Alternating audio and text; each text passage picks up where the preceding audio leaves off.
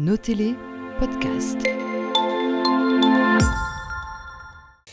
Vous l'avez vu et entendu, cela fait donc un an maintenant qu'Olivier Van de est détenu arbitrairement par le régime iranien.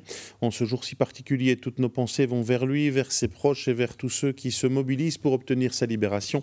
À ce titre, on ne peut évidemment que s'étonner du temps pris par ceux euh, qui détiennent les leviers pour faire bouger les choses. C'est l'objet de l'édito de la semaine, Xavier.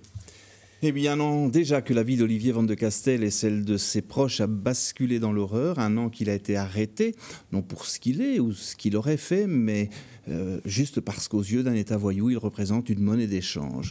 Nous nous refusons évidemment pour évoquer ce jour de parler de date anniversaire, tant la connotation du mot va à l'inverse du sentiment ressenti aujourd'hui.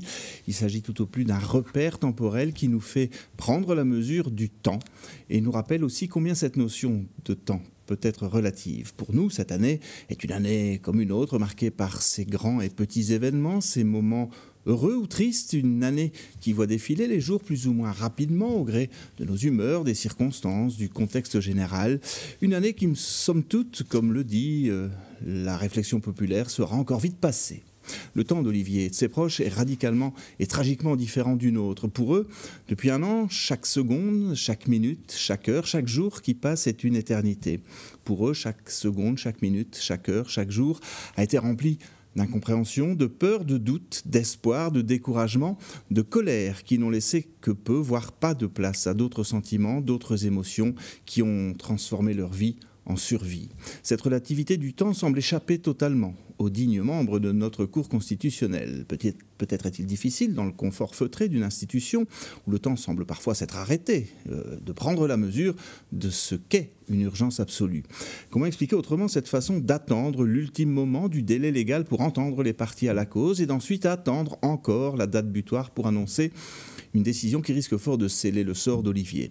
Car à côté de la relativité du temps, il en est une autre qu'il faut également prendre en compte, celle du prix que l'on accorde à une vie. Autant ici cette vie est sacrée, autant en Iran elle n'a aucune valeur dès lors qu'elle ne sert plus les intérêts du régime. Espérons que cette réalité-là au moins franchisse les murs de la Cour constitutionnelle et réveille l'humanité de ses membres.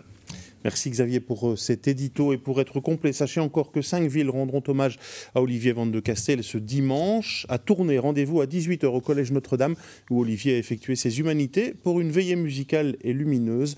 De nombreux artistes de la région seront présents.